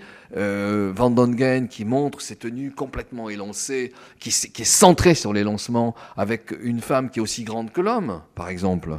Euh, avec aussi des tenues qui acceptent une certaine euh, transparence, si vous voulez. Il y a une conquête, au fond, de, de la nudité, de l'anatomie. Et, et il y a une conquête du mouvement que l'on voit bien parfaitement ici, si vous voulez. Et il y a une conquête du travail. Donc le, nouveau sport, c'est la possibilité de travailler qui entraîne la nécessité d'être habillé autrement, bien sûr. Voyez euh, et puis, c'est pas seulement le travail c'est aussi le loisir. L'accès, euh, disons, de la femme à l'espace public, c'est l'accès à l'espace du travail, mais c'est l'accès aussi à l'espace du loisir, et c'est l'accès à des pratiques de loisir, qui impliquent bien sûr que les tenues changent radicalement. Alors après, moi, ce que j'en terminerai là-dessus, il faudrait discuter de Dior, mais on n'en finirait pas. Je crois que Dior, Dior est plus complexe qu'on ne le croit. Dior invente évidemment magnifiquement le, le tailleur. Vous voyez, le tailleur d'un seul tenant qui monte comme ça, qui, permet justement les lancements, mais il invente aussi la robe corolle, n'oublions pas. Donc il y a de la tradition. À la sortie de la guerre, il y a un retour de la tradition, qui est très bien expliqué par la Maison Dior, qui dit qu'il faut que la femme retrouve sa, euh, son image traditionnelle d'accueil, etc. Bon, euh, mais ça donne deux types de tenues quand même. Et c'est évidemment celle-ci qui va l'emporter. Même euh, si la tenue de Balenciaga, ne l'oublions jamais, vous donne le sentiment que la tradition revient. Pas du tout. Pas du tout. Balenciaga, regardez à quel point c'est souple et à quel point c'est centré sur la dynamique. C'est une robe qui doit virevolter. C'est pas du tout une robe qui est faite, au contraire, pour le statique et pour le hiératique. On le voit très bien avec. Euh, alors là, on entre chez nous, là, si vous voulez, on entre dans notre période. Hein. Les années 50, c'est la robe sac, qui est vraiment d'un seul tenant. Cette image, elle est vraiment très importante. Elle est importante parce que regardez, la femme est assise par terre, euh, elle, casse le code, euh, elle fume, elle a, sans doute des talons, mais les pieds sont, relevés. Vous voyez, l'image est fabuleusement parlante, contrairement à ce que l'on pourrait penser immédiatement, parce qu'on a l'impression que ça respire notre propre repère. Mais au contraire, nos repères ne, vont aller qu'en s'accentuant, euh, avec bien sûr Courrèges, qui lui est également l'inventeur de données nouvelles, l'abandon de la ceinture, la, la mini-jupe, le, travail sur les talons qui ne sont plus, qui permettent une marche complètement différente, le travail du dos. Courage est un théoricien du mouvement. Ça, on l'oublie, hein, en insistant sur le fait que c'est le dos qui est au cœur euh, de la dynamique euh, physique. Euh, et, puis voilà, nécessairement, si la, robe devient une mini, vous voyez, ça, on n'en finit pas d'inventer. Si la robe devient une mini jupe, bah, il faut du collant. Et donc les collants sont à nouveau un objet euh, de visibilité, mais aussi un objet de dynamique et de mouvement. Et puis, il faut de nouveaux tissus, de nouvelles positions. Euh, Sonia Riquel joue un rôle, à mon sens, fondamental, euh, aussi bien qu'à son époque, aussi bien que Coco Chanel à la sienne, si vous voulez. le, les tricots, le tissu, le fait de bouger. vous voyez, la, la ceinture, on la voit même pas, là. C'est très, très important ce type de disponibilité. Et puis après, cette image des années 70, plus importante qu'on ne le croit, pourquoi? Parce que cette image est centrée sur la diversité. L'accès à la modernité, c'est trois choses. L'accès à la modernité, c'est l'accès à la mobilité, c'est l'accès au choix, la consommation, la diversité, et c'est l'accès à la sensation. Comment je me sens? Comment je me sens dans la robe qu'on me donne? Je ne la subis plus, mais c'est moi qui la commande. C'est trois choses très importantes qui respirent notre propre univers, si vous voulez. Ça, on a tendance à l'oublier. Et donc ici, vous voyez bien, il y a de la mini-jupe, il y a du short, il y a du pantalon, il y a de la robe longue, etc. C'est ça qu'invente aussi notre modernité. Hein. Et alors, euh, avec cette image centrale qui est euh, bah, le mouvement, le pantalon serré, etc. Euh, et la sensation. C'est une étrange sensation. C'est-à-dire qu'il faut qu'on éprouve. Le vêtement n'a de sens que si on l'éprouve aujourd'hui, que si on l'incorpore en quelque sorte. Et euh, ça renvoie à un changement central qui est le suivant. La tradition, pour dire vite, et bien sûr de façon un peu caricaturale, la tradition, c'est l'artifice qui s'impose à l'anatomie et qui lui donne une forme. La modernité, c'est l'anatomie qui donne la forme diverse, multiple à l'habit. Bon, les dernières images, du coup, la haute couture, elle se permet, euh, la haute couture, dans la mesure où elle ne concerne que quelques femmes et des habits qui ne sont pas portés, elle peut, elle, au contraire, artificialiser l'anatomie. Mais ne confondons pas, ne confondons pas du tout la haute couture et la mode courante, et la, et la robe courante, vous voyez. Ne confondons surtout pas. Et, parce que vous allez me dire, mais alors, l'artifice d'anatomie, ça, je Mais non, l'artifice d'anatomie n'est possible que dans la haute couture. Que. Ça, on a tendance également à l'oublier. Donc ça donne cette image-là euh, active. Je sais qu'on me, la conteste souvent en me disant que la plus importante, c'est celle-ci, ce que je crois d'ailleurs, hein, et, pas cette dernière. Mais la plus importante, c'est ça. Vous voyez, on est passé d'une tenue géométrisée à une tenue fondée sur la mobilité. Bon, eh bien, j'étais un peu long, je m'en excuse, mais je vous remercie pour votre attention, que j'ai beaucoup appréciée.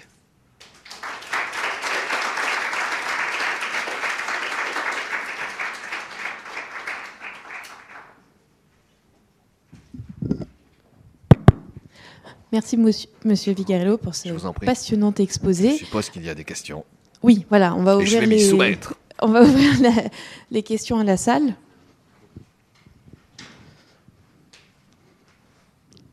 le temps que les questions se forment, j'en profite pour en poser une moi-même. Euh, vous avez, euh, quelquefois dans votre exposé, euh, émis certaines réticences par rapport à, l'histoire de la mode telle qu'elle avait pu être écrite ou formulée. je voulais justement vous poser cette question. Qu'est-ce qui vous a chagriné quand vous avez peut-être à certains moments de votre recherche au cours des dernières années sur ce livre-là ou même l'autre, dans vos autres objets d'études, qu'est-ce qui vous a, qu'est-ce qui a opposé peut-être une résistance chez vous par rapport à, ce récit de la du costume et puis de la mode euh, tel que l'ont fait les historiens depuis plusieurs années? Je comprends que vous posiez la question comme ça, je, la comprends bien. Réticence me paraît un mot peut-être un peu fort, si vous voulez. Euh, moi, ce que j'ai constaté, c'est qu'il y a des histoires magnifiques de la mode. Hmm. Je ne fais pas de nom, mais y compris de gens, évidemment, qui ont travaillé ici. Il y a des histoires absolument magnifiques. Et qui, et qui au, fond, sont dans leur perspective et dans leur but, mm. voyez, et qui montrent le fait que telle mode a été inventée à tel endroit, avec tel type de personne, pour tel et tel type de raison, etc. Et ces histoires sont absolument indispensables je dirais même qu'elles sont, euh, moi, elles m'ont beaucoup inspiré. Elles, sont, elles, vous ont nourri, j'imagine. Elles m'ont totalement nourri. Hmm. Bon, simplement, ce qui me semble un petit peu manquer, mais peut-être je dis ça euh, parce que je me laisse prendre par mon propre objet, je me laisse passionner par mon propre objet, je fais peut-être un petit peu de mégalo, etc. mais ce qui me semble manquer, c'est un travail systématique sur en quoi le contexte a-t-il imposé des formes dominantes mmh, mmh. Et comment ces formes dominantes ont-elles pu changer mmh, Voilà. Et du coup, la question, c'est quelles sont les formes dominantes Vous voyez Et euh, par là même, quelles sont-elles, etc. C'est comme ça que j'ai été conduit à me poser la question, ce qui a entraîné le fait que euh, j'ai intitulé ça une histoire culturelle, parce que finalement, c'est les mœurs, quoi. Voilà. C'est les mœurs qui me paraissent euh, porteurs de changement, et les mœurs s'expliquant par des données qui peuvent être aussi bien sociales qu'économiques etc. Donc en fait, par, par en, l'abordant d'un autre angle, vous avez cherché finalement peut-être à déconstruire ou à euh, isoler d'autres tournants, oui, c'est ça. peut-être. oui, oui, j'ai essayé, oui, moi je dirais peut-être comme ça. J'ai essayé de cerner euh, des tournants qui sont qui ne me paraissent pas avoir été suffisamment pris en compte. Très On dirait peut-être comme ça, voilà. Mais en revanche, je suis très admiratif euh, de tout un ensemble d'histoires qui ont été faites, euh, et une des premières qui est remarquable de François Boucher. Mais vous voyez, bon, mm. euh, bref, mm. voilà, et bien d'autres, hein, mm. dont Rémori, tout ça, j'aime beaucoup. Hein. Excusez-moi, l'image à droite, est-ce que vous pouvez nous dire ce que c'est à droite, cette image? Ben, C'est une image de, c'est une image de 2017, qui, qui est, je crois que c'était au moment où j'étais en train de terminer le livre, qui doit dater de mars 2017 et qui est une image de Figaro Madame. Et c'est une image euh, qui s'accompagne aussi euh, d'un commentaire que je n'ai pas, euh, pas évoqué, qui est vous voulez créer votre style, ne, choisissez pas le style, de tout le monde, créez votre style. Voyez? Donc c'est inventer, inventer votre propre individualité. Mais cette image, je la trouve très importante pour plusieurs raisons. D'abord parce que on voit bien qu'il y a quelque chose d'épanoui dans la façon dont euh, ce corps euh, et ce visage s'expriment. Deuxièmement, euh, même s'il est contenu, le mouvement est présent. Vous voyez, il y a quelque chose de latent qui va faire sortir le mouvement. Et puis troisièmement, elle sort. Elle va de l'intérieur vers l'extérieur. Il y, a quelque chose qui... Elle émerge, si vous voulez voyez? C'est pour ça que je trouvais cette image intéressante. Enfin, il n'y a pas cette, ça, donne raison, mais il y, a les tissages aussi qui sont souples. Il y a, y a le, pantalon qui est serré. Le, pantalon est, est, extrêmement proche de, de l'anatomie. Et puis il y a des chaussures qui sont celles de l'activité, qui ne sont pas les chaussures bottines. Vous voyez? Il y a beaucoup de raisons qui m'ont conduit à choisir cette image. Et à gauche, c'est Catherine. Alors c'est Catherine Parr, euh, qui est une noble du 16e et qui est peinte par Mr. Jones euh, au milieu du 16e. Voilà. Bonsoir. Euh, j'aurais juste une petite question pour euh, revenir au, tout début de votre exposé. Euh, vous dites que à la fin du XIIIe siècle, l'émergence de la ville amène à la diversification des métiers et, que la conséquence directe, c'est l'augmentation d'activité pour les hommes et donc pas pour les, les femmes. Est-ce que vous il y a deux, trois éléments de contexte. Euh, euh, bah, dans la mesure où on a l'impression que les, les, tenues hommes et femmes étaient beaucoup plus similaires, est-ce, que ça a été un moment clé aussi de séparation des activités des femmes et des hommes? Oui, votre question est importante. Est importante. C'est vrai que moi, je suis resté un peu silencieux.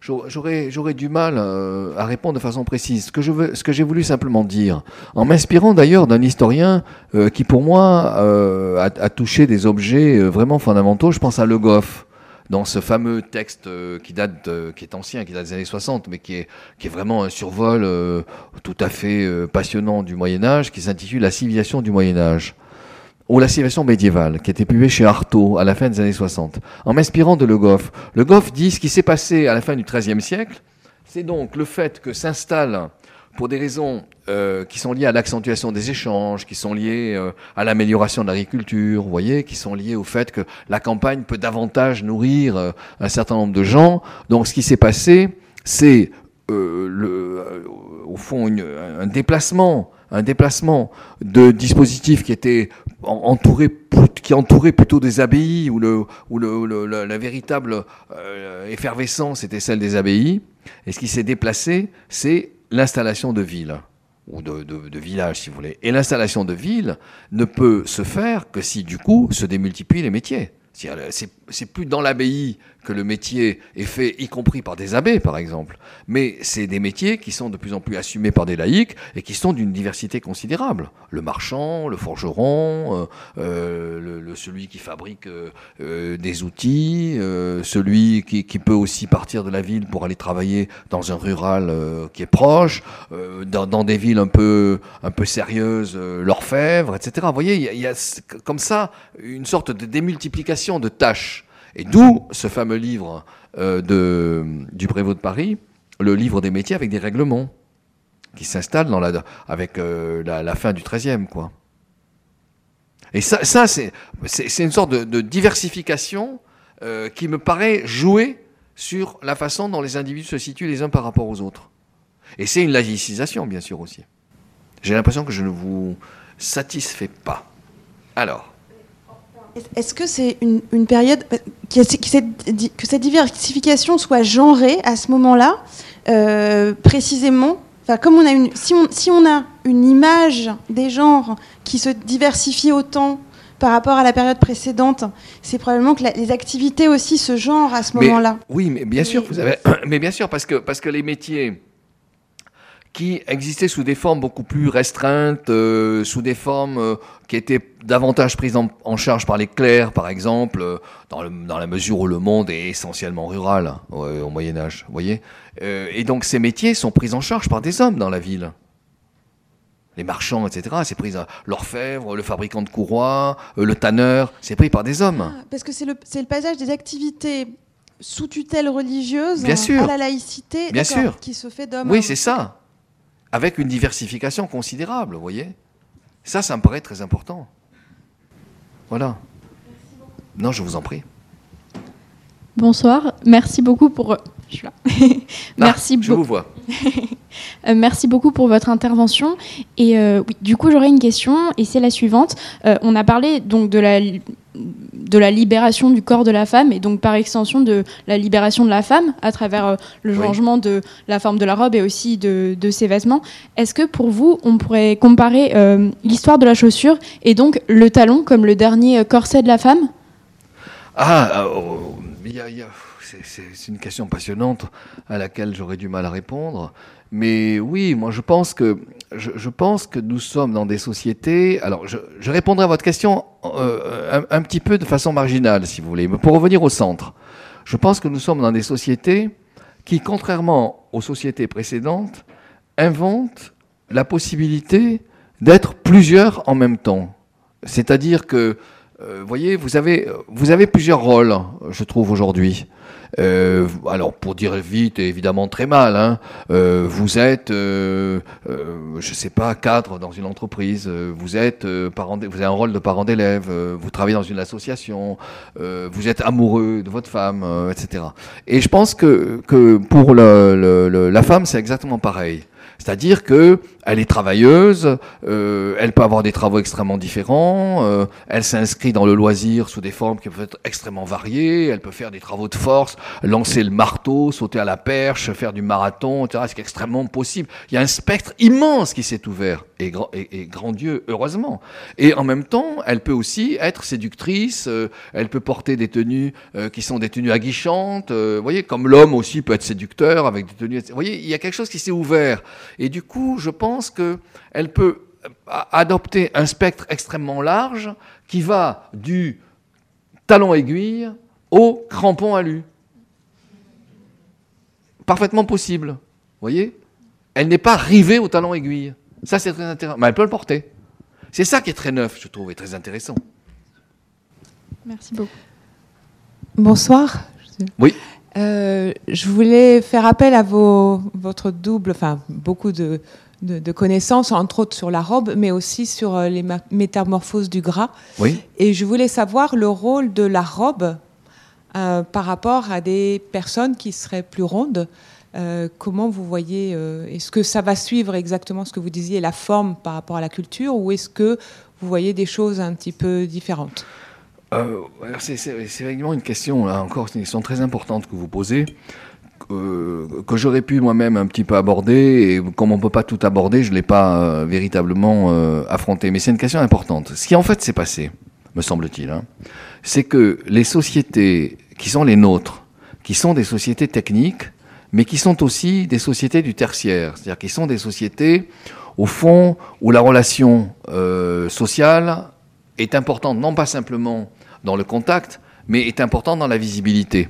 C'est-à-dire que vous avez à répondre à un public, à apparaître devant d'autres, euh, etc., à répondre à des attentes où votre physique joue un rôle mais aussi vous avez Deuxième type de nouveauté, à mon sens, euh, avec la société contemporaine qui naît à la fin du, 13, du, 19e, vous avez euh, l'attente d'un corps qui soit plus mobile, qui soit plus adaptable, euh, qui soit susceptible de bouger davantage, de répondre, au fond, à des changements, vous voyez, qui soit susceptible de, s'adapter à quelque chose qui n'est plus le, même d'un temps à un autre. Et puis, troisièmement, vous êtes dans des sociétés qui sont de plus en plus techniques, qui nécessitent euh, des gestes relativement contrôlés, relativement précis, euh, et qui, euh, au fond, ne tolèrent pas ce qui est de l'ordre du retard, ce qui est de l'ordre de la pesanteur, etc. Tout cela, tout cela, qui naît, à mon sens, avec la fin du 19e, impose une attente, qui ne se traduit pas toujours dans les faits, bien entendu, mais qui est une attente de relative minceur, concernant aussi bien l'homme que la femme. Et vous le voyez très bien dans les tenues donc de la fin du 19e, j'en ai parlé, qui sont des tenues plus fluides. Et il voyait très bien, merci, merci. Et vous le voyez très bien dans la tenue de l'homme, on l'oublie ça, on l'oublie. La tenue de l'homme qui est une tenue plus serrée. Vous voyez à partir de la fin du 19e, euh, les, chemises, ça, ne se balade pas, ça ne se boursoufle pas, ça se serre. Et c'est expliqué.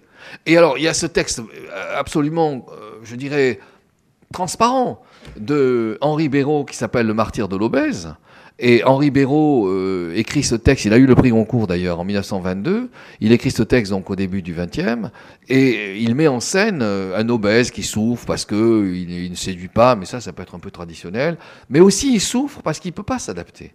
Donc par exemple, il cherche un boulot, il, rentre dans une agence euh, d'assurance pour avoir un, métier de cadre. là, le, le, recruteur le regarde et dit Mais monsieur, mais ici, on n'a pas besoin de poupard. Euh, maigrissez revenez. donc euh, nos sociétés sont des sociétés qui, sans être vraiment des sociétés de la vitesse, sont des sociétés de la mobilité. Donc elles imposent quelque chose qui est de l'ordre euh, de la, bah, moi je dirais de la minceur. C'est pas la, minceur, c'est pas seulement une donnée esthétique, c'est vraiment une donnée fonctionnelle dans nos sociétés.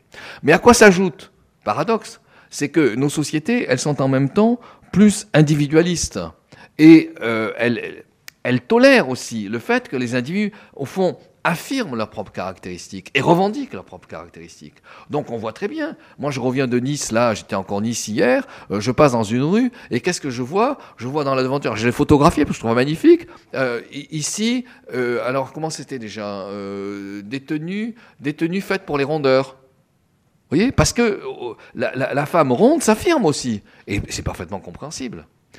Et donc il y a bien cette sorte de tension entre la nécessité d'une minceur qui n'est une fois encore pas seulement liée à de l'esthétique, et la nécessité d'une tolérance qui est liée à l'affirmation individuelle. Donc on est face un peu à cela.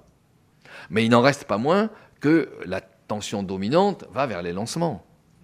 Vous voyez? Matrix, si vous voulez.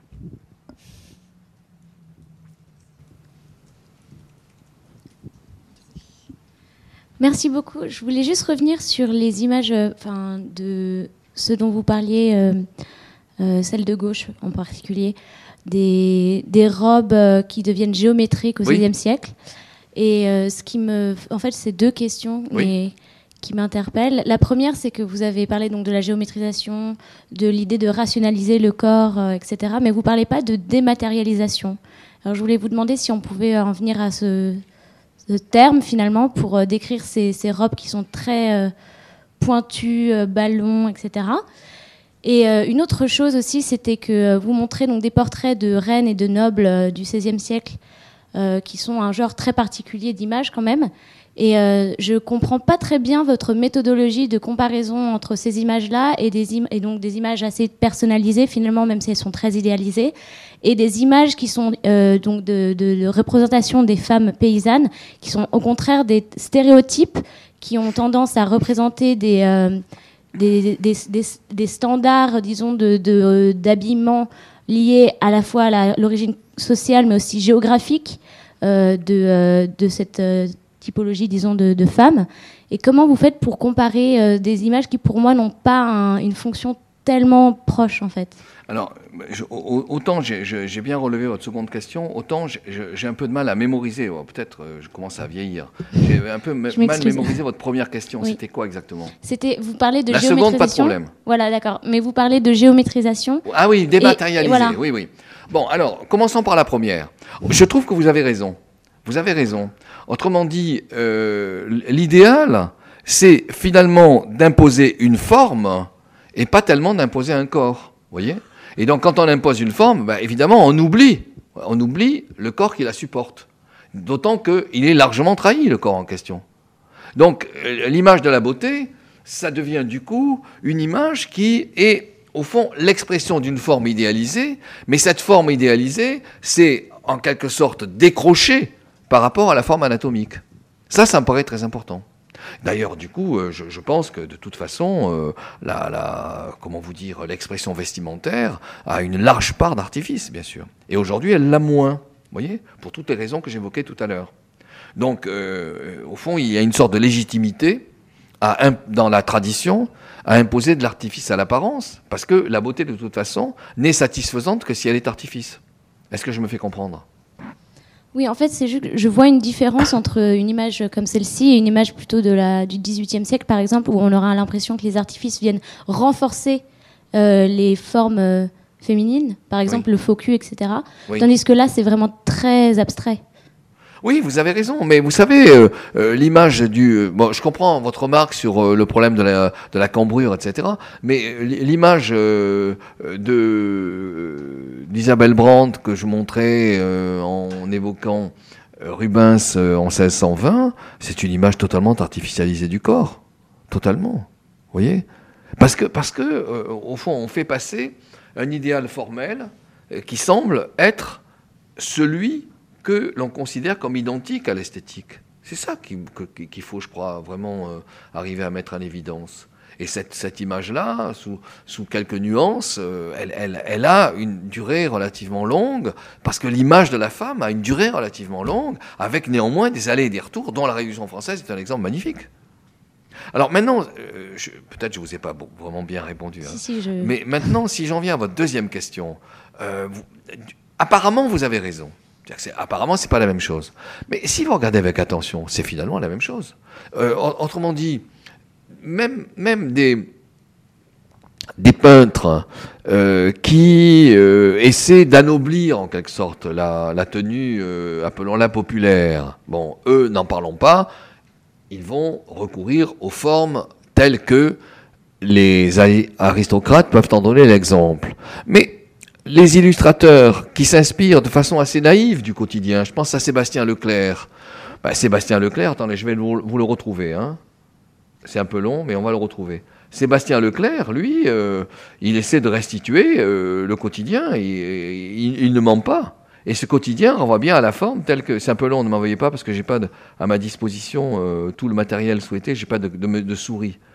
Voilà, le voilà Sébastien Leclerc. Bon, bah, Sébastien Leclerc, écoutez, franchement, euh, il n'essaie pas euh, ici d'idéaliser. Je pense qu'il restitue, euh, il restitue du réel. Et le réel s'obtient, obtient son évasement en travaillant autrement que ne travaille l'aristocratie, mais en travaillant néanmoins. Vous voyez?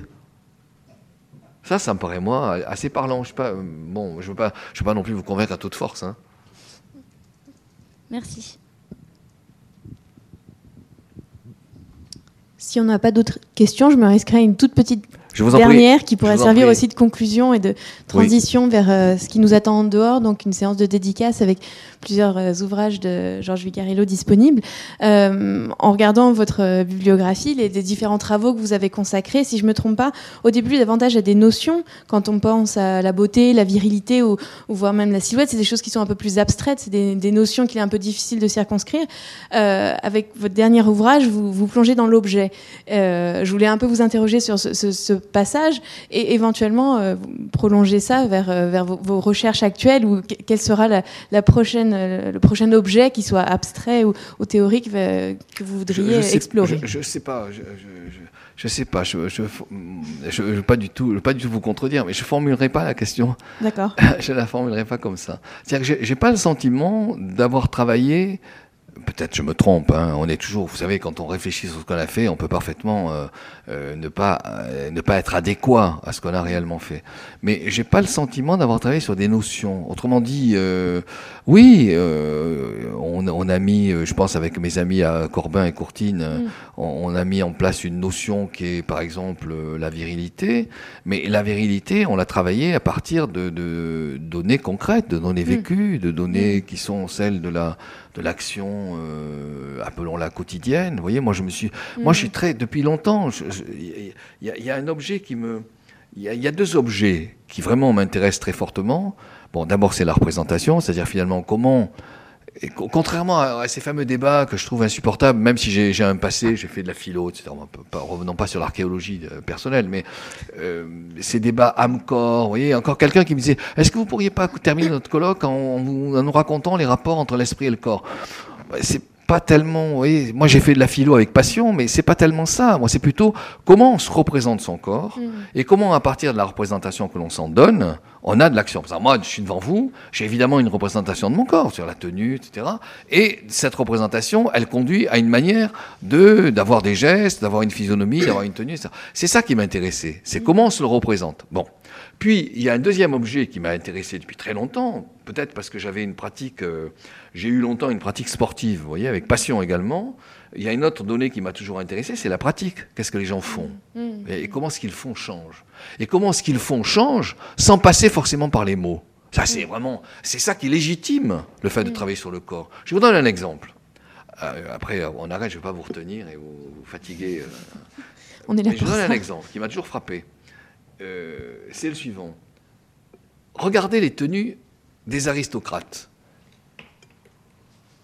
Regardez les tenues des aristocrates. Voilà. Regardez l'homme. Regardez l'homme. L'homme ici, donc c'est un noble des années 1780, contrairement aux tenues d'aujourd'hui, qu'est-ce qu'il fait? Il avance le ventre. Et il a tendance, relativement, je dis bien relativement, à retirer le visage. Je dis relativement. Or, cette tenue, vous ne la trouvez jamais décrite dans les textes. Jamais on vous dit avancez le ventre, retirez la tête, jamais. Mais c'est ce que vous voyez. Donc, vous voyez, travailler sur les pratiques. Et c'est pas forcément des notions, c'est qu'est-ce qu'on voit? Bon. Et la femme, c'est pareil ici. Hein. Elle a tendance à retirer son visage vers l'arrière. Bon. Or, si vous prenez les images des bourgeois des années 30, radicalement différents. Ils sont plantés sur les jambes, ils ont la tenue, euh, peut-être en Anna là, je ne sais plus. Ils ont la tenue droite. Je sais pas si j'en ai, je crois pas. Hein. Mais même, là, regardez, regardez lui. Là, c'est, euh, j'oublie son nom, euh, l'ami de Georges Sand. j'oublie son nom. Est-ce qu'il a la tenue, le ventre avancé? Qu'est-ce qui se passe là? Poitrine développée, voyez, la tenue absolument verticalisée, Qu'est-ce qui s'est passé entre les deux? Je pense. Alors là, c'est pas dit. Il raconte pas. Donc il faut que nous on travaille sur les images. Un peu comme l'historien de l'art que vous connaissez. Il faut qu'on travaille sur les images pour trouver l'interprétation. Bon, mon interprétation qui est un peu facile. Alors je sais bien que vous allez me dire, mais qu'est-ce que c'est que ces gros sabots etc. Mais mon interprétation, c'est que l'aristocrate, il a tendance à se retirer vers l'arrière, à marquer une sorte d'honneur, de distance, de hauteur. Je me rapproche pas de vous, etc. Et j'avance, une sorte de fierté, euh, le bas du ventre. Bon. Et puis au contraire, le bourgeois, c'est l'homme qui est campé sur ses jambes, euh, qui est lié à de l'action, euh, qui en plus est centré sur la poitrine, parce que la poitrine, c'est, devenu euh, la forge du corps, l'oxygène, etc. Alors que la forge, dans les époques anciennes, c'est plutôt le ventre, ça brûle, c'est ça, où ça, les humeurs se concoctent dans le bas, etc. Bon. Et donc, vous avez deux tenues qui sont différentes, qui, à mon avis, méritent interprétation, et sur lesquelles vous n'avez absolument ni discours, ni commentaire, ni explication. Donc c'est ça, vous voyez, qui m'intéresse, moi. C'est à la fois comment on se représente et comment on fait. Hmm. Voilà. Donc la pratique comme chaînon entre absolument, la notion et l'objet. Bien sûr, bien sûr. c'est très belle, euh, très belle conclusion. Merci. beaucoup. Donc je vous invite à passer dehors. Merci.